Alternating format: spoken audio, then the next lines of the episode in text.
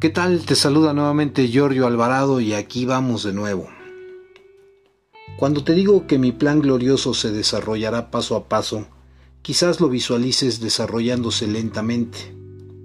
Amada mía, nada sucederá despacio ahora. Todo se está acelerando.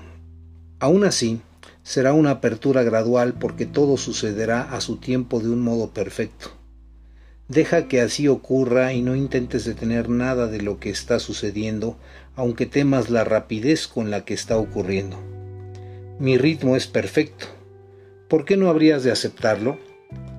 No dejes que haya resistencia alguna en tu interior. Antes bien, encuentra libertad y dicha perfectas a medida que el plan se va desarrollando.